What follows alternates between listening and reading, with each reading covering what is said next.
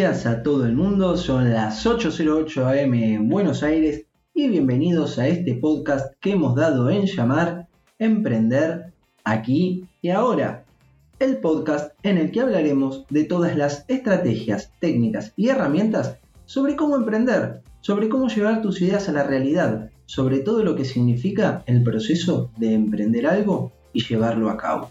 Hoy, programa del jueves 27 de agosto del 2020 y entre el programa de hoy y el programa de mañana vamos a dar algunos tips sobre psicología positiva y journaling. ¿Qué es el journaling? Bueno, es el famoso diario íntimo que tenían algunos cuando eran chicos, eh, en especial era una actividad más relacionada con las mujeres en esa época, pero la psicología positiva, a través de un montón de experimentos empíricos, llegó a un montón de ejercicios que vamos a dar hoy para ayudarnos a aumentar nuestro bienestar, a poder lidiar con los pensamientos negativos, a poder lidiar con nuestras emociones, a poner las cosas en perspectiva, que son herramientas que todo emprendedor debe tener. No son herramientas duras, sino son herramientas blandas. ¿Por qué? Porque en el camino del emprendimiento te vas encontrando con un montón de vaivenes y cuando las cosas, la montaña rusa va para abajo, es mejor tener herramientas para poder lidiar con esto. Lo primero que te voy a pedir es que agarres un cuaderno que te guste porque lo vas a empezar a usar.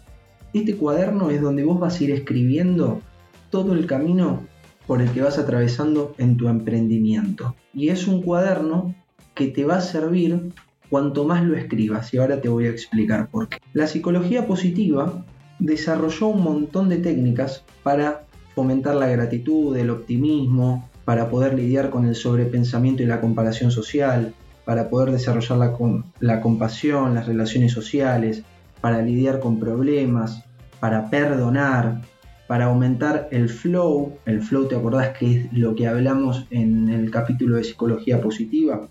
Para cuidar el cuerpo y el alma. Y encontré en estos, en estos ejercicios, estos, estos ejercicios que te voy a dar, encontré herramientas que a mí me sirvieron mucho. Empecé a usar un cuaderno de gratitud, como le digo yo, en el año 2016. Y te quiero contar tres cosas. La primera es que al principio uno no le ve mucho sentido. La realización repetida de estos ejercicios te llevan, te llevan a darte cuenta de los beneficios que trae. Y hoy vamos a hablar sobre tres ejercicios que hago comúnmente en estos diarios y que a mí me sirvieron y espero que les sirvan a ustedes. El primero es el cuaderno de gratitud. El cuaderno de gratitud es, es, un, es una parte de este cuaderno en el cual nosotros vamos a escribir, es un ejercicio en el cual todos los días, por la mañana o por la noche, es bueno que, tomes un, un momento del día para poder hacerlo.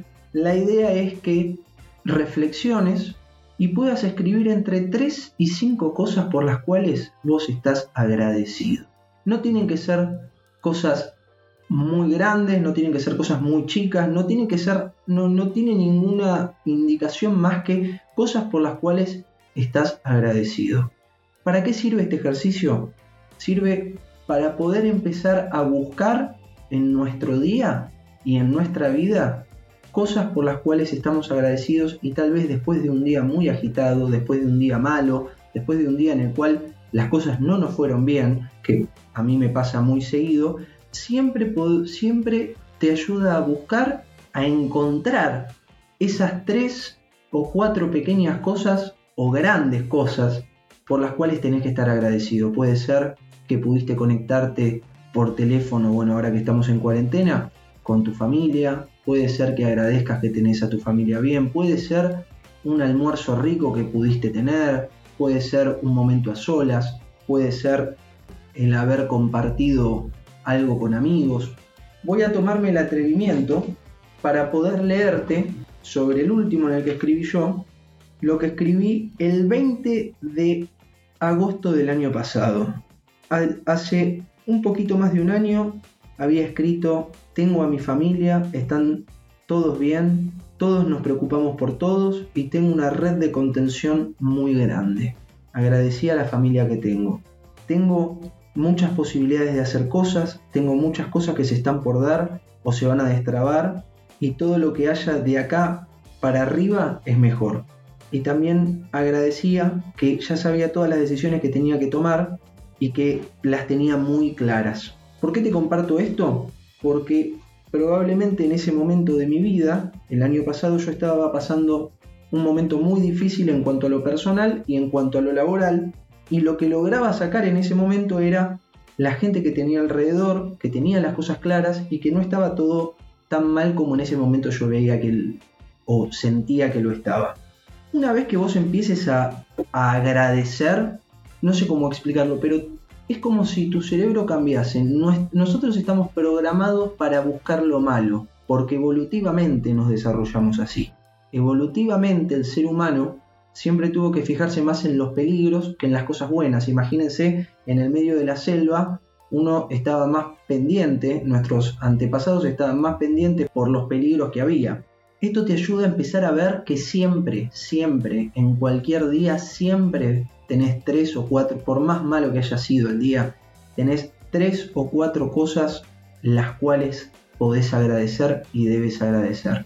Y esto te ayuda a tomar dimensión real de los problemas que tenés o de las dificultades que tuviste o agradecer que las cosas te están yendo bien como vos esperás, pero sirve más para el momento en el cual no encontrás nada bueno en tu día. Un segundo ejercicio que realizo yo comúnmente todas las semanas es el ejercicio de los pensamientos barrera.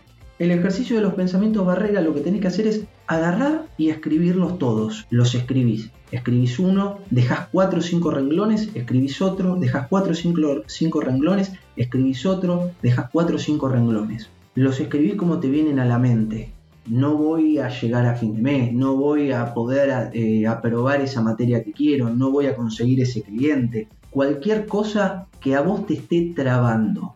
Esos pensamientos que te traban y que te dejan knockout, que todos los tenemos, bueno, escribílos todos. Pero deja cinco renglones. ¿Para qué? Después de haber escrito todo, lo que vas a tener que hacer es reinterpretarlos pero la idea de reinterpretarlos es que vos puedas encontrar una explicación o un pensamiento un poquito más compasivo al que actualmente estás teniendo.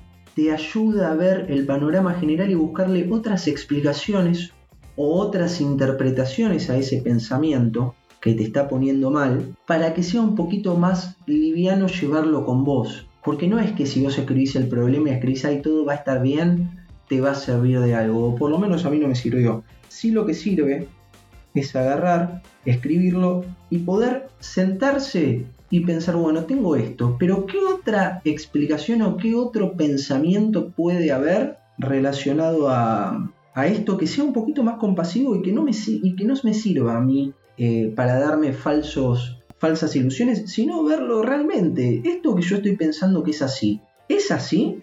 Y te voy a decir algo, a medida que va pasando el tiempo, te vas a dar cuenta que esos pensamientos barrera, por lo general, y esto ligándolo al estoicismo, que ustedes saben que es una filosofía que, leemos y que pregonamos atentamente en Emprender aquí y ahora, te vas a dar cuenta que la mayor parte de las cosas, de los pensamientos barrera por los cuales estabas preocupado y no podías seguir, eran cosas o que nunca pasaron o que nunca pasaron, como te digo, preocupaciones de cosas de que si pasa así y esto y lo demás, y no, y no, eran, y no eran realidades, sino eh, proyecciones nuestras sobre el futuro, y otras cosas que no importaban en nada el día después, que en ese momento tal vez eran dolorosas, pero que años después mirándolo era como diciendo, uy Dios, yo tenía como pensamiento barrera esto, realmente yo estuve angustiado, estuve mal, eh, me preocupó, tuve una barrera con pensamientos que se me venían, que no hoy vi esto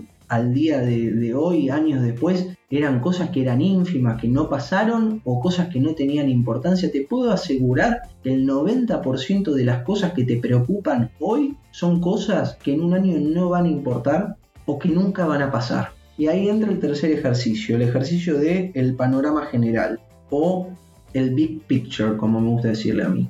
Y es para ayudar al sobrepensamiento que nos pasa muchas veces, y les cuento que a mí me pasa en especial, que, que es plantearse en el cuaderno y escribir, ¿va a importar en un año tres puntitos y lo que te esté preocupando ahora? ¿Va a importar en un año que se haya caído esta venta? ¿Va a importar en un año que la hipótesis de negocio que tenías estuviese mal? ¿Va a importar en un año esto? ¿Realmente va a importar tanto? Yo te puedo asegurar que cuando lo empieces a hacer, te vas a dar cuenta de todas las cosas que si las pones en perspectiva en un año no van a importar nada y tal vez hoy te están importando mucho. Y también a medida, como te dije, que sigas escribiendo, vas a empezar a ver el valor de tener un cuaderno porque vas a ver las cosas que te, que te importaban en ese momento que son tonterías y muy probablemente vas a poder inferir que las cosas que hoy te están preocupando también lo son. Y te ayuda a ver las cosas desde, otra, desde otro lado, desde otra manera, con un poco más de perspectiva. Espero que estos ejercicios que les estoy compartiendo les sirvan, que los hagan, que me escriban a lucas.lucasdl.com o me busquen en redes sociales lucasdlok en Facebook y en Instagram o Emprender aquí y ahora en Facebook y en Instagram y me comenten cómo les está yendo con estos ejercicios que no son de negocios pero son para poder capear los negocios, para poder soportar esa incertidumbre. Vamos a todas las semanas a hacer algún ejercicio, a comentar algunos de estos ejercicios. Así que espero que les haya gustado el programa de hoy y si es así, lo único que les pido es que se suscriban a él, lo compartan en las redes sociales e incluso si pueden lo valoran con 5 estrellas para que sea más fácil localizarlo para los demás. Y si no les gustó, como dicen en el teatro, mejor no digan nada y problema del siguiente. Mañana viernes terminamos la semana hablando sobre un concepto para tu negocio. Te deseo un hermoso día y no te olvides que al final solo se trata de lo que hiciste. Thank you.